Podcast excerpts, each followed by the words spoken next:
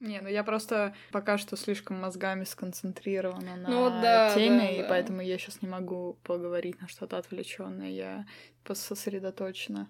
Сосредоточена. Да. Я пососредоточена. Всем привет! С вами подкаст по мотивам. Спор о том, что лучше, первоисточник или экранизация, вечен. Разберемся в этом вопросе с помощью диалога одной насмотренной кинозрительницы и одной начитанной книголюбительницы. Меня зовут Аня Задонского, я смотрю кино. Меня зовут Ира Торова, я читаю книги. Вместе мы ведем паблик все, делаем мультифандомные настолки, а в этом подкасте помогаем вам выбирать между вашими любимыми книгами и вашими любимыми фильмами и пытаемся ответить на вопрос, лучше ли книга. Ну что, сегодня обсудим, как все закончить. Да. А, Да, подходит к завершению наша подкастерская карьера. И год. И год. Да, вот это самое важное на самом деле. Это, кстати, будет наш последний выпуск в этом Да, году. это будет последний выпуск в этом году, поэтому мы думаем, как все закончить. Поговорим про фильм э, I'm Thinking of Ending Things, вышедший в этом году на Netflix, и про одноименную книгу писателя Ина Рейда. Думаю, как все закончить. Все так. Сегодня подводим итоги года вместе с одним из лучших фильмов года и, ну, лично для меня, одной из лучших прочитанных книжек года, которая в России вышла только в этом году. Я не знаю, как так вышло, что этот фильм стал лучшим. Наверное, просто... Прям лучшим? Вопе- Ну, одним из лучших. Я думаю, что как минимум вау-эффект. Да. Потому что я всего чего угодно могла ожидать, но не того, что я получила. Но не Кауфмана на Нетфликсе. Кауфмана на Netflix в вакууме, я бы сказала. То есть у него в предыдущих фильмах были уже какие-то такие намеки и mindfuck и, но здесь это что-то невообразимое в этот раз. Думаю, как все закончить. Это первая новелла Йена Рейда, которая была написана в 2016 году. Сейчас у него уже есть вторая, написанная двумя годами позднее, и на нее уже купили права. Логично. Причем купили не просто какие-то рандомные люди, а люди, которые делали Вечное сияние чистого разума, которые делали сериал Мистер Робот, которые делали сериал Мэниак нетфликсовский, Ну, набор, то, что нужно. Бобер фильм, Оу. Зимнюю кость. Ну, в общем, довольно классная компания собралась, поэтому я думаю, что там тоже будет неплохо, хотя на книгу рецензии довольно-таки грустные. Специалисты по ментальным заболеваниям, я бы сказала. В общем, Рейд э, изначально ничего не писал интересного, он в основном работал колумнистом, писал какие-то колонки для газет, а потом внезапно так бац, в 2016 году написал свою дебютную работу, которая внезапно выстрелила, и Кауфман э, задумал сделать по ней фильм. Книга «Думаю, как все закончить» опять же вошла в шорт-лист премии. Угадай кого? Ширли Джексон! Все в этом не- мире связано. Да, мы, мы не избавимся от Шерли Джексон никогда. Она, он ничего не выиграл, но она была в шорт-листе, поэтому все равно забавно. Да, прикольно. Если вы не знаете, к чему тема про Шерли Джексон, то вам в первый выпуск подкаста, где мы как раз ее книгу разбирали. Я бы сказала, во все выпуски подкаста. Ну чтобы- да, кстати, почти во все выпуски подкаста на самом деле, потому что она очень много где фигурирует. Она как наш талисман. Талисман, да. Наша путеводная звезда. Я бы в этот раз хотела бы прочитать эпиграф, который лично я выделила как основную мысль и фильма, и книги. Это слова нашего главного героя книжки, Джейка. И она звучит как «Иногда мысль ближе к истине, к реальности, чем действие. Можно сказать что угодно, можно совершить что угодно, но мысль подделать нельзя». Мне кажется, что это основная идея этого произведения. Когда она произносится на первых страницах книги, ты, естественно, еще не знаешь, к чему идет речь, но затем она повторится еще пару раз, и тогда ты уже будешь как читатель осведомлен о том, почему же конкретно реальность и то, что человек себе воображает, разделять ни в коем случае нельзя. Да, я согласна, и в целом все произведение — это заигрывание с этой идеей, что насколько реальны наши идеи и фантазии, как они Мгм. могут влиять на нашу жизнь, может ли наша фантазия стать самодостаточной и обособленной от нас самих. Это главная мысль, она довольно запутанная, но мне нравится, что здесь ее затронули, потому что не так много произведений, несмотря на кучу произведений про сумасшествие, про шизофрению, про какие-то ментальные расстройства, вот такую тему я не часто встречаю поднятой, то, как человек создает реальность в своей голове, может преобразовать воспоминания, может преобразовать что угодно, и тем самым создает как бы параллельную реальность внутри своих мозгов и даже может в нее полностью погрузиться и начать жить там. Я думаю, что мы поначалу, без спойлеров, пока что проговорим, о чем вообще это произведение. Книга повествует нам о главной героине, у которой нет имени. Она путешествует со своим парнем Джейком к его родителям, чтобы с ними познакомиться. И вроде бы по этому описанию можно подумать, что у них отношения складываются хорошо, раз ну, все да, дошло уже серьезный шаг, да. до знакомства с родителями. Это их первая поездка. Встречаются они какое-то неопределенное время. Героиня к этому времени настолько сроднилась с Джейком, что она не может вспомнить, сколько они встречаются. Это то ли 6 недель, то ли 6 месяцев, то ли еще дольше. И могло казаться, что все идет хорошо, но тем не менее героиню преследует мысль, что она хочет закончить эти отношения. Она сама не может объяснить себе почему, и она решает, что эта поездка станет таким рубежом, где она окончательно для себя решит этот вопрос. Хочет ли она с ним расставаться, или все-таки его положительные качества перевешивают те минусы, которые она для себя нашла. За окном снег, за окном никого нет, и они просто спокойно едут и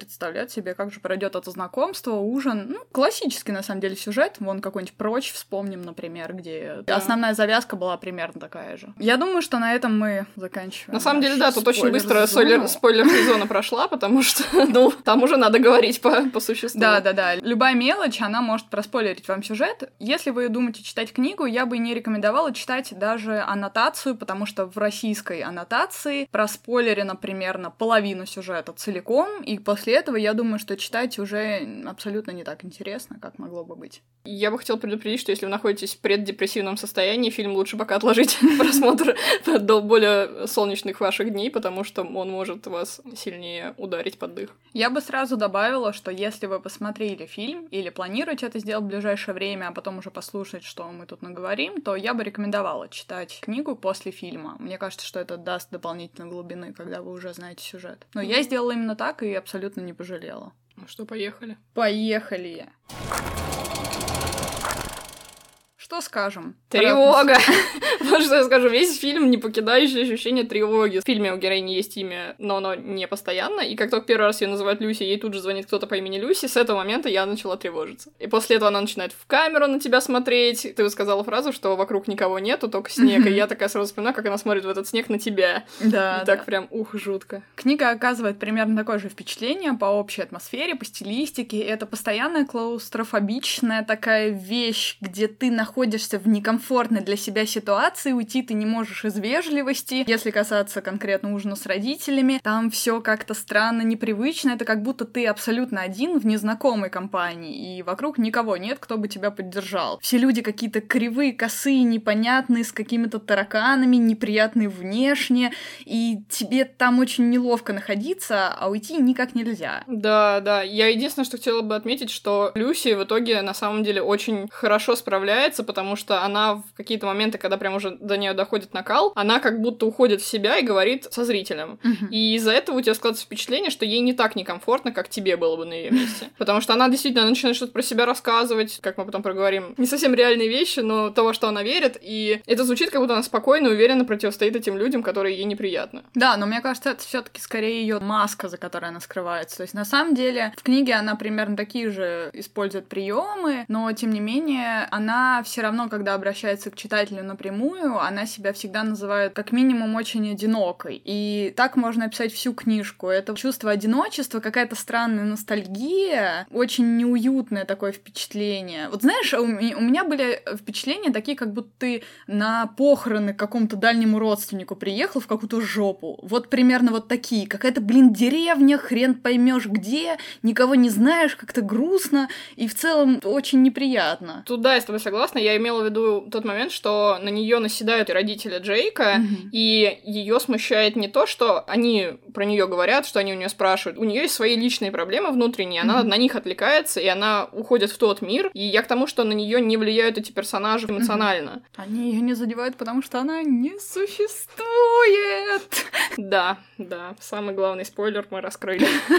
А если говорить про хоррор, то книгу позиционируют, да, во всех литературных порталах, сериалах, э, везде ее рекламируют как триллер, хоррор, еще что-либо, какой-то саспенс нагнетают, но, на мой взгляд, все равно там остается обычная наша любимая драма. И семейная драма, и экзистенциальная драма, и драма одного человека, и того, как он справляется со всякими странными вещами. Вот что-то такое. То есть я не могу сказать, что это прям хоррор. Фильм был настолько тревожным, настолько забирающимся тебе тараканчиками маленькими под кожу, что его действительно неприятно смотреть. Я слышала, что у людей голова начинала болеть, они не могли его досмотреть, потому что им настолько физически становилось плохо от него. Потому что там каждый момент — это вытягивание тебя в струнку, потом она резко за эту струнку дергается, тебе некомфортно, и тут же уже следующая ситуация, и в итоге это такой получается пазл, знаешь, белые пазлы, которые типа должны убирать стресс, но они наоборот тебя только сильнее э, бесят. Вот тут примерно то же самое, то есть ты постоянно в состоянии напряжения, что что-то сейчас случится, кто-то что-то сделает ужасное, неприятное, то собака, блин, несчастная, загличена, какой-то тайный подвал, про который пока не говорят, и ты уже, поскольку у тебя есть насмотренность и начитанность, ты понимаешь, что подвалы никогда ни к чему хорошему не ведут. И вот такие мелкие детали сменяются какими-то жуткими диалогами и становится только еще менее комфортно, и ты сидишь таки до финала. Вот финал уже, когда ты выходишь на плата катарсиса, там вот мне стало, кстати, уже спокойно. Я понимала, что там не будет дергания вот этого колокольчика постоянного. Идешь до конца на этих отсылках, выйдешь, и закончится история. Как ты хорошо сказала, плата катарсиса. Если бы у меня была Смайро группа,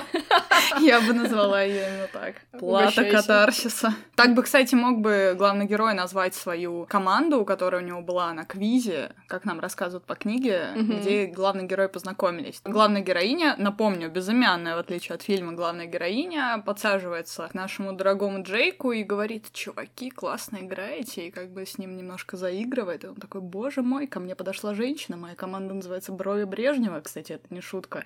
И вот плата катарсиса — это именно то, как Джейк бы мог назвать свою команду, потому что он здесь подается как очень энциклопедичный, очень тонкий профессор, который очень-очень много знает, и э, главная героиня им из-за этого восхищается. В фильме потихоньку, да, ты начинаешь с такой же примерно позиции, что вроде он кажется таким умным, но на самом деле выходит так, что он в своей жизни прочитал определенный багаж книг, и он настолько вцепился в этот спектр, что дальше он уже, естественно, никуда не пойдет, но какие-то наброски с каждой э, сферы у него присутствуют. И вот он потихонечку в них пытается что-то себе навоображать, при этом в итоге в конце ты понимаешь, что на самом деле он достаточно скудоумен, на мой взгляд. Да, и узколобый, да. на самом деле. Нет, ну, по книге он немножко другой персонаж, он действительно действительно ученый, который работал какое-то время в лаборатории, откуда он благополучно уходит из-за того, что, во-первых, болен шизофренией, и ему очень сложно общаться с людьми. Это его основная, наверное, характеристика, и то, что он не может общаться с людьми, это происходит не просто из-за каких-то надуманных проблем, это действительно физически он не может переносить общение с другими mm-hmm. людьми, он из-за этого бросает свою карьеру, и его родители очень этим расстроены, и он не может с собой ничего сделать. Он такой проблемный ребенок в семье, который просто не может взять себя в руки. Именно из-за этого он становится нашим антагонистом, уборщиком. Кстати, а вот ты говорила, что в книге нету такого количества отсылок, которыми напичканы диалоги персонажей в фильме. О чем они тогда говорят? Я бы сказала, что они говорят скорее о ностальгии и о каких-то экзистенциальных вопросах. Например, мне очень понравился эпизод, когда героиня рассказывает ему историю своей жизни о том, как она случайно поцеловала случайного человека. И они на базе этого выстраивают разговор, где приводят к тому, что нельзя целоваться лучших всех в мире. Потому что так как в поцелуе участвуют двое людей, то тебе для лучшего поцелуя в мире нужно будет найти второго человека, который целуется лучше всех в мире. И у них все диалоги такие. То есть это диалоги, знаешь, из э, статусов ВКонтакте 2010 года. Ты любую фразу можешь выдернуть. И именно это нам дает первые намеки на то, что эти разговоры нереальны. Ты именно так в своей жизни не говоришь. Ты говоришь так у себя в голове, когда ты даешь высокопарное воображаемое интервью. Ты какие-то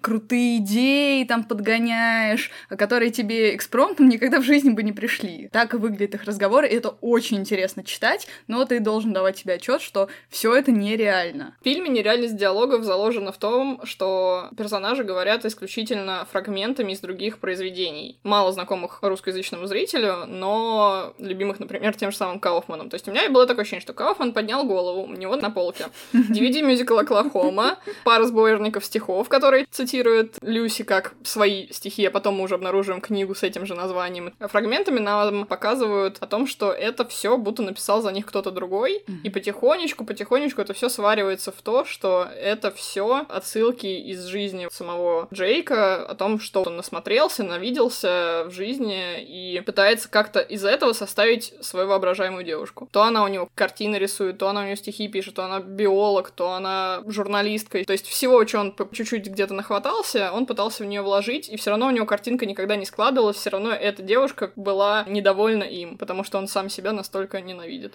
Да, это хорошая очень тема. Когда ты читаешь книгу, ты с первых же страниц понимаешь, что главная героиня, с одной стороны, не обожествляет, наверное, Джека, но она действительно видит все его сильные стороны, она говорит о том, какой интеллектуальный, он смешной, он привлекательный для нее, но тем не менее в ней чувствуется какая-то годливость по отношению к нему. И это очень двойственная позиция, и я думаю, что да, это очередная отсылка на то, что именно так герой думает сам о себе. Угу. То есть, да, как, когда ты про себя говоришь, думаешь, так, не, ну я вроде не совсем урод, вроде как вот здесь у меня есть хорошие черты, но и вот точно но. так же рассуждает Люси о Джейке. Да, то есть он даже в своем воображении не может заставить воображаемую девушку полюбить себя на угу. самом деле. Она все равно думает о том, как порвать с ним, видит какие-то его неприятные, особенно в книге очень много каких-то физиологических моментов, которые ей не нравятся. Ну, например, его запах. В нем нет ничего неприятного, но он какой-то другой, он для нее чужеродный, и она это отмечает. Из-за чего ты вначале думаешь, зачем она вообще с ним встречается? Ну, это странно. Но потом ближе к концу уже все становится на свои места, и ты понимаешь, почему она все это отмечала, потому что он отмечал это сам себе.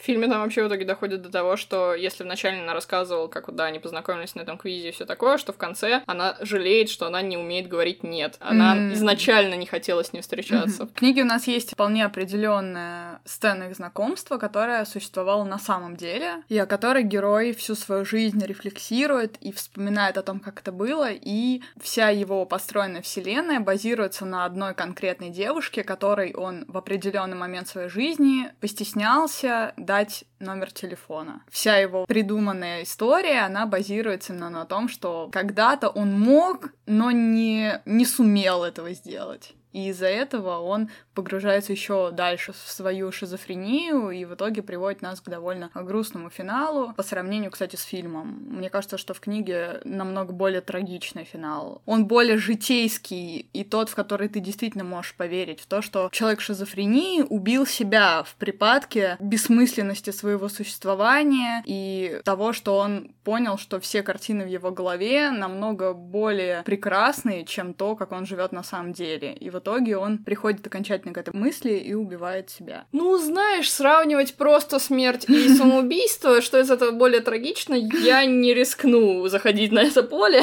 В фильме больше складывается история о том, что не то, что там знакомства никакого с девушкой не было, что вообще непонятно, что из этого реально, непонятно, что из этого вообще могло существовать. Я даже не уверена насчет родителей до сих пор, честно говоря, хотя они больше похожи на фотоальбом фрагментов воспоминаний. В финале у меня сложилось такое впечатление, что перед смертью человека он пытается вспомнить где он свернул не так, что он мог сделать, но никакого реального основания для этого не было. Чего бы он хотел бы получить в своей жизни, но никогда не смог это вообразить себе до момента своей смерти. У меня тоже была такая мысль во время прочтения, что, возможно, это предсмертный бред, но потом нас все таки автор уводит немножко в другую сторону, и ты понимаешь, что многие моменты из этого — это реальные моменты. Как раз насчет родителей, да, это, наверное, самый осязаемо реальный пункт, который действительно существовал в реальности. И в книге на это много намеков. Я сразу, раз уж мы переходим к родителям, хочу отметить, что Тони Калет и Дэвид Тьюлис лучшая экранная пара в жизни, мне Они еще похожи. Они очень похожи, действительно, ну вот как считается, что муж и жена чем-то друг на друга могут быть похожи. Да-да-да, одна сатана. И вот они просто такие прекрасные в своем безумии. Я действительно верю, что тебя бы привели на знакомство с такими родителями, как бы человеку было бы неловко, как бы тебе было бы неловко. Да, и им явно тоже явно неловко. Да, было гениальное решение взять именно их двоих на эти роли, попадания соточку. Они как будто с картины американской готика сошли Да, оба. да, да, да, вообще один в один. По поводу родителей. Почему я говорю о том, что они явно реальные? Потому что героиня замечает несколько моментов, которых вообще она слышать и видеть не была должна. Например, там есть такой маленький моментик, когда она слышит ссору родителей, она в это время находится в подвале, она находит вентиляцию, откуда хорошо слышно, и подслушивает. Подслушивает их ссору о том, что их сын не оправдал их надежд, он ушел из лаборатории, он скатывается вниз по социальной лестнице из-за своей болезни, и они, естественно, очень расстроены, не знают, что с этим делать. И я думаю, что это такой момент, который воображаемая девушка главного героя видеть и слышать не должна была. Еще мне, например, понравился микромоментик о том, что когда героиня заходит в дом, она замечает, что дом очень старый, ветхий, но при этом очень чистый. И мне кажется, что это ностальгическая нотка, именно то, как герой помнит свой дом детства, где он вырос. Угу, да, да, хорошая деталь. Он заброшенный, но при этом он очень ухоженный, несмотря на это. Сразу совмещать себе и то, и другое. В фильме тоже вроде, казалось бы, есть какие-то изъяны у этого дома, но он такой красивый с точки зрения цвета или устройства, что я бы очень хотела там побывать. Такой очень старомодный, очень наполненный Да. деталями разными. Родители, конечно, кадры очень интересные оба. Да, Они да, да, абсолютно сумасшедшие. Мне даже кажется, что, возможно, герой от них получил свою шизофрению, потому что они оба немножко как будто не в себе. Они существуют как будто и в нескольких таймлайнах, потому что они меняются физически. У отца был один пластырь на лбу, бац, у него два пластыря на лбу, и героиня это подмечает. Мать постоянно переодевается, непонятно зачем и непонятно, когда она это успевает, но она каждый раз появляется в разной одежде. Как уже упомянула, что это альбом его воспоминаний Мгм. от момента, когда он был еще совсем маленьким, она встречает э, его маму, когда он там только пеленки какие-то за ним убирает, до момента, когда мама вообще, по-моему, на больничной койке уже лежит умирающая, батя просто весь в Альцгеймере и ничего не понимающий, говорящий всякие непристойности. Насколько Джейк был смущен их существованием и их состоянием, что он даже перед воображаемой девушкой не мог спокойно себя чувствовать и стеснялся всего этого. Причем ни в одном тайм... Не в одном таймлайне. да. Ну, в книге конкретных таймлайнов не выделяется, но это просто намек маленький, который в итоге Кауфман развил в полную ветку того, как герой наблюдает за угасанием своих родителей, и ни в одной из этих реальностей, к сожалению, ничего не проходит хорошо. Я бы еще, если уж мы говорим о персонажах, хотела припомнить того человека, который названивает постоянно главной героине. Мне очень понравилось, как это сделано в книге. Единственный, наверное, момент триллерный, который происходит с самого начала. Главной героине звонит кто-то с ее номера. То есть там нет никакого имени, ничего такого, как в фильме. Это просто номер. Все время ее. И там всегда с ней никто не хочет говорить на том конце провода, а постоянно оставляет голосовые сообщения с определенной цитатой, э, которую она уже выучила наизусть и которая звучит очень странно. Ну, которая вкратце звучит как «Нам нужно решить последний вопрос». И последний вопрос это как раз закончить ли все это или нет. Это один, один на самом деле с фильмом, просто единственное различие в чем ты вот сейчас сказал, что звонит себе номера, и как раз в этом и смысл. Героиню периодически называют другим именем, и как только мы узнаем ее какое-то другое имя, то есть сначала она была Люси, потом она становится Луизой, потом еще кем-то там, Эми, по-моему. Как только это упоминают, ей звонит человек с этим именем, то есть по факту не номер тот же, а имя тот же, и звонит тот же уборщик ей. И забавный момент, на записи голос звучит странно на этих голосовых сообщениях. Он звучит, как будто мужчина пытается говорить голосом женщины. И мне очень понравилась отсылка в книге. Я, кстати, до сих пор, если честно, не уверена, это действительно отсылка или это просто я сейчас сову на глобус натягиваю, но есть во время ужина с родителями такой момент, где они говорят, а давайте сыграем в игру, и тут звучит музыка из пилы у меня в голове. И они начинают заставлять наших главных героев, э, Джейка и э, безымянную главную героиню, изображать друг друга. Да. Он ее изображает хорошо, и он пытается даже спародировать ее голос. И он как раз делает его таким, ну, представьте, как обычно мужчина изображает женщину, он делает вот этот более высокий голос, и этот момент меня натолкнул именно на ту отсылку, что звонит ей такой же странный подражатель. Ну, Это кстати, очень вот интересно. в фильме они никак не меняли голос, там, звонит этот старик. Я не сразу поняла, что это уборщик. И вообще, как связана линия с уборщиком, я поняла только, когда она нашла дома робы. Спец- спецодежду, да, уборщика нашла. あっ! Что-то совсем не упомянули о том, что Джейка играет Джесси Племенс, который на самом деле после Breaking Bad он, естественно, уже был таким э, для нас злодеем потенциальным, но сейчас он еще и очень хоррорный для меня открыл себе портал куда-то в ужас. Там есть момент, когда он напевает песенку из рекламы местной вот забегаловки, куда они замороженным заезжают, и это ужасно крипово. А Джесси Бакли, которая стала широко известна после Чернобыля, она просто замечательная. Да, она еще в Мэд Максе запомнилась. Да, да, да, в Мэд Максе она еще точно, да. Я очень надеюсь, что у нее будет очень богатая карьера в будущем, потому что я хочу наблюдать за ее следующими работами. Я еще хотела отметить, что во взаимоотношениях главных героев есть такой момент. Из-за того, что главная героиня придумана, она тянется к Джейку, а он нет. Он постоянно прерывает ее, он не слушает, что она говорит. Он как будто пытается через нее самоутвердиться, но сама она, как персонаж, его не интересует, потому что она картонная декорация к его придуманному представлению. И этот момент тоже сразу дает читателю понять, что в их отношениях есть что-то странное, как будто ее на самом деле не существует, и сам главный герой отлично это понимает. Он постоянно, как минимум, игнорирует полностью ее вопросы, пытается перевести тему на то, что интересно ему. Если бы с любой рандомной женщиной вел так кто-то себя в реальной жизни, она бы в какой-то момент просто развернулась бы и ушла, потому что это невыносимое обращение. Ей звонит Джейк с ее номера и пытается с ней поговорить. Это еще один такой момент, потому что он не хочет с ней разговаривать. Если она берет трубку, он ее бросает. Он хочет, чтобы она слушала его с одной стороны, односторонне вникала в то, что он хочет ей донести, но при этом не хочет слышать, что она ему потенциально может сказать в ответ. Мне этот момент тоже очень понравился, и он прослеживается с самого начала и изначально, опять же, дает читателю внимательному намеки на то, что здесь на самом деле происходит.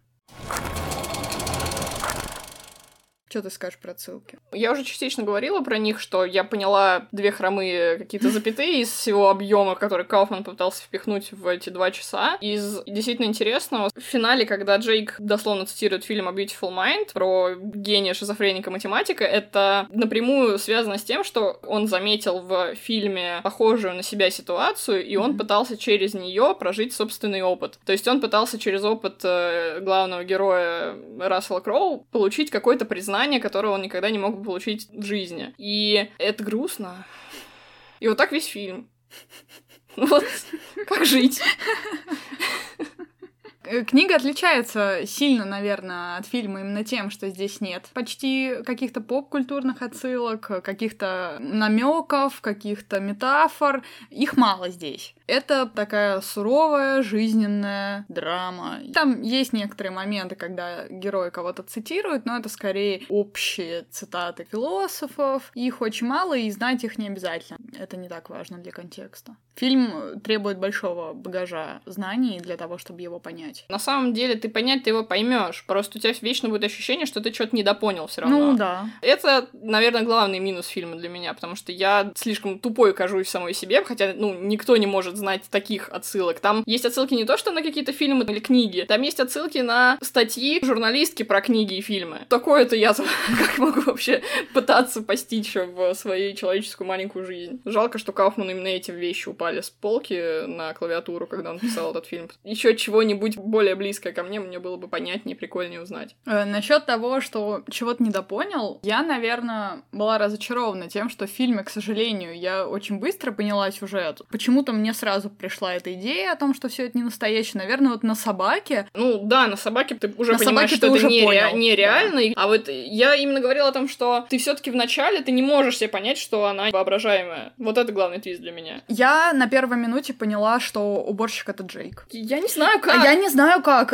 Но это просто вот почему-то было такое ощущение. Потому что первый кадр это уборщик. И он следит за ней, когда он садится в машину. И я такая, угу. А, звонит ей, короче, уборщик. Джейк это, наверное, уборщик но я изначально думала почему-то, что это воспоминание человека о каких-то моментах своей юности, а потом я уже поняла, что на самом деле все не так. Так вот, о чем я говорила. Я в книге некоторый момент не поняла. Да, тут ты, значит, такой вундеркинд все поняла, а в книге нет. Да нет, конечно. Что ты? В книге была одна отсылка, которая для меня осталась осталась неразгаданной. Я не знаю, что это было. Может быть, если из вас кто-то понял, кто читал, или, может быть, вы сейчас поймете, может быть, вы мне объясните. Когда главная героиня спускается в подвал, она находит там картины, но так как по книге она не художница, то эти картины для нее ничего не значат. Единственный вопрос это, чьи это картины? Это то ли картины Джейка, то ли его матери. Она думает сразу на мать, но нам так не объясняет в итоге ничего.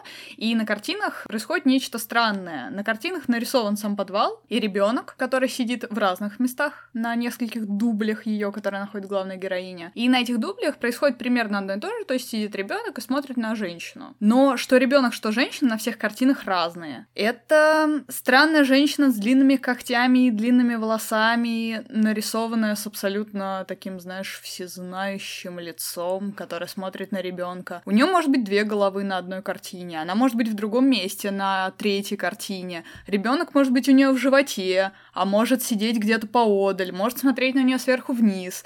И таких дублей героиня находит множество. Там нет других сюжетов. Все картины, которые она находит, изображают примерно одно и то же. И единственная мысль, которая мне пришла, то, что таким образом нам Рейд говорит о разветвленности сюжета, о том, что можно вообразить себе вот это, а можно вот это, а можно то, и то, что герой живет в своем мире иллюзий, и то, что у него есть дерево развилок, как в РПГ, по которым он может проходить. И это единственное, что мне пришло на ум. Но вот к чему вообще вот эта женщина была, к чему вот эти когти, к чему вот это все, я так и не осознала, если честно. Ну, я даже не знаю, что предположить. Но я бы предположила, что да, это странная аллюзия на то, что он себе придумывает другие отношения. Главная героиня не первая и не последняя, возможно, была в его мыслях, ну, последняя, технически. Вообще книга, так же как и фильм, напичкана маленькими моментиками, которые ты можешь подметить, а можешь нет, и в этом всем копаться просто офигенно интересно. Mm-hmm. Мне что фильм было очень интересно смотреть из-за этого, потому что ты за первый час строишь уже, наверное, 10 разных теорий, mm-hmm. которые да. все могут быть на самом деле правдой, и в конце ты уже более-менее определяешься с одной. Книга примерно такая же. Знаешь, когда я часто смотрю фильмы, я начинаю строить теории, у меня часто бывают теории мои любимые и нелюбимые супер клишированный сценарий. Я такая, блин, ну если сейчас будет так, мне будет так неинтересно, mm-hmm. и иногда сбывается, иногда нет. Но здесь я хочу сказать, что все мои сценарии мне нравились все варианты mm-hmm. развития, которые я видела, были интересны с какой-то другой точки зрения. В этом фильме очень много дается зрителю на откуп. Очень много зависит от того, что ты сам добавишь от себя в эту картину. И это очень интересный поворот в мире, когда мы постоянно смотрим кино, которое не требует от зрителя такого увлечения. Если говорить конкретно о разнице между книгой и фильмом, мне понравилось, что Кауфман использовал двойственность и множественность главной героини, которой в книге не было. Угу. То есть в книге это все равно один и тот же персонаж, а вот в фильме она раскрывается каждый раз по-другому и начинает отыгрывать абсолютно другого человека, который был рожден в воображении Джейк. Самый крутой момент, который Рейд использует, это то, что ты постепенно понимаешь, кто здесь на самом деле главный герой, и понимаешь, понимаешь, кто на самом деле задает этот вопрос, думаю, как все закончить.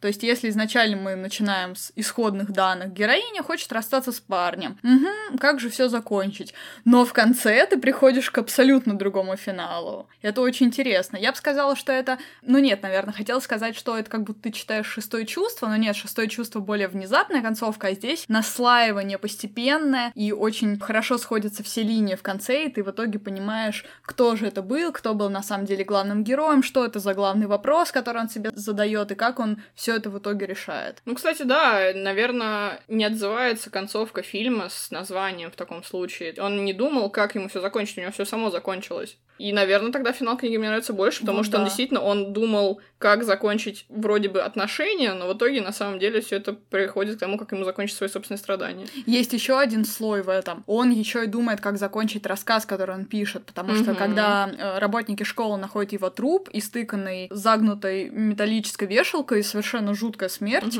они находят его, он лежит в крови, рядом с ним лежит небольшая стопка бумаги, где написан как раз вот этот рассказ от лица главной героини, и и работники школы думают, что же с этим всем делать, и, возможно, это еще и он думал, как же закончить рассказ, который одновременно является окончанием его жизни и окончанием вот этого его вопроса, что же ему с собой, с таким несчастным, больным человеком сделать в итоге, угу. как как вот от этих всех страданий, от вот этой выдуманной реальности ему в итоге уйти. Потому что я не думаю, что герой был счастлив в этой воображаемой вселенной. Конечно, он же нет. наоборот себя бичует постоянно, Да. он постоянно себе сам подсовывает какие-то проблемы, с которыми он пытается справиться, и видно, как он раздражен. И в фильме это тоже хорошо Мгм. показано, как он постоянно находится в каком-то неприятном вот этом чувстве, он молчит, и видно, что ему... Он молчит, но срывается, как только малейший раздражитель появляется. Да, и видно, насколько его самого все это уже достало. Даже воображение он себе не может придумать счастливую жизнь. Грустно так.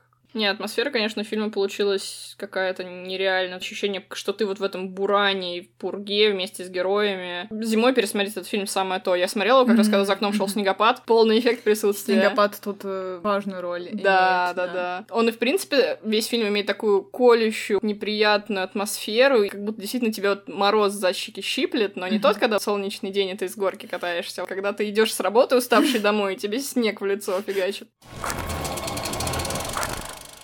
Еще стоит отметить, что оператор фильма Лукаш Зал, вряд ли кому-то что-то говорит, но он работал над... э, В прошлом году была номинирована на Оскар за лучший иностранный фильм «Холодная война», фильм. Черно-белый такой, может быть, видели. Человек сделал, во-первых, фильм в соотношении сторон 4 к 3, что Мгм. уже немножечко тебя тоже добавляет этой клаустрофобии И ностальгичности. и ностальгичности, да, то есть тебе сильнее это выжимает в рамки, в этот маленький домик, в этот маленький автомобиль вместе с героями, и это все тебя сильнее тоже сдавливает. Ну и отдельно, конечно, да, стоит отметить цветовую гамму, зеленый, оранжевый, это классика, которая никогда не Классика. устареет. Я еще расскажу, на что вообще похожа атмосфера книги. Я бы в любом случае очень рекомендовала читать. Она реально очень короткая, легко читается, бьет по башке очень жестко. Прочтете за несколько часов, охренеете, и с фильмом там достаточно большие В различия. переводе Сыринова за несколько дней. Ну, за несколько дней хорошо прочитайте. По-моему, в электронной книге у меня это чуть больше 200 страниц. А, ну это это маленькая мало. брошюрка Это совсем. мало, да. Да, да, я и говорю. И там достаточно различий с э, фильмом, чтобы вам было интересно, даже если вы уже посмотрели сюжет. Там в отсылочках покопаться тоже очень забавно. На Гудритсе эту книжку сравнивают со всеми книгами Джиллиан Флинн, и с «Исчезнувшей», и с «Острыми предметами». Там прямо она везде в одной подборке. Еще ее сравнивают с э, книжкой «Комната», по которой была экранизация с Бри Ларсон. Кстати, фан факт. Бри Ларсон должна была играть Люся. У, Но при этом, ну, Джесси Бакли, конечно, тоже Нет, молодец, Джесси Бакли поэтому да. я не жалею, что ее заменили. Еще сравнивают с женщиной в окне и женщиной в поезде, которые Ну уже всех да. задолбали, когда уже выйдет эта экранизация женщины в окне. Я вообще не знаю, ее переносит уже 50 лет примерно. Да бедная никогда Адамс, ее не никогда не везет, да. Еще сравнивают с портретом Дориана Грея и с сиянием, но я думаю, что это именно из-за атмосферы легкого сумасшествия или полусна, полубреда какого-то непонятного. И сравнивают с моей одной из любимейших книг, которые я когда-либо читала. Это «Цена нелюбви» Лайонел Шрайбер, по которой сняли потрясающий фильм «Что-то не так с Кевином». Ух. Я бы сказала, что как круто. психологическая драма и триллер это действительно схожие книги, и они поэтому в одних подборках везде идут. Еще, кстати, забавная тема, ее даже сравнивают с рассказом Харлана Эллисона «У меня нет рта, но я должен кричать». О, Именно по жути. И я действительно не могу даже с этим поспорить. И еще фан-факт тоже, что эта книга, я прочитала кучу рецензий, и эта книга не понравилась тем, кто не любит американского психопата. Книжку именно. Поэтому... Блин. Наверное, если вам не нравится стиль, возможно, вам и думаю, как все закончить, тоже не, не зайдет. Еще забавно, что я читала рецензии, те, которые выходили до фильма адаптации, и там, был там были такие слова «Надеюсь, хотя бы в фильме будет внятная развязка». Я думаю, И Кауфман такой, он прочитал именно этот отзыв и такой, нет. да, да. Я думаю, чуваки, я себе представляю, как вы были разочарованы. Да. Никакой реальной внятности там нет. Это все воспринимается только на каком-то подсознательном, эмоциональном диапазоне. Но это и хорошо. Да, В и- этом и именно плюс. поэтому ты действительно можешь, несмотря на то, что ты не знаком со всей вот этой американской классикой, на которую ссылается Кауфман, если ты не знаком, ты все равно поймешь, о чем речь. Из фильмов само напрашивается, конечно, «Вечное сенчество разума» того же Кауфмана, потому что игры с разумом, но, конечно, «Вечное сенчество разума», во-первых, менее запутанно, и при этом оно имеет счастливый конец все таки А мне кажется, И что здесь. Кауфман, кстати, как ни странно, но он тоже пытался вывести на чуть-чуть более оптимистичную концовку, чем в книге. Ну да, просто умереть лучше, чем заколоть себя вешалкой, Да. я думаю. Ну, какая-то более отчаянная То- то есть- концовка.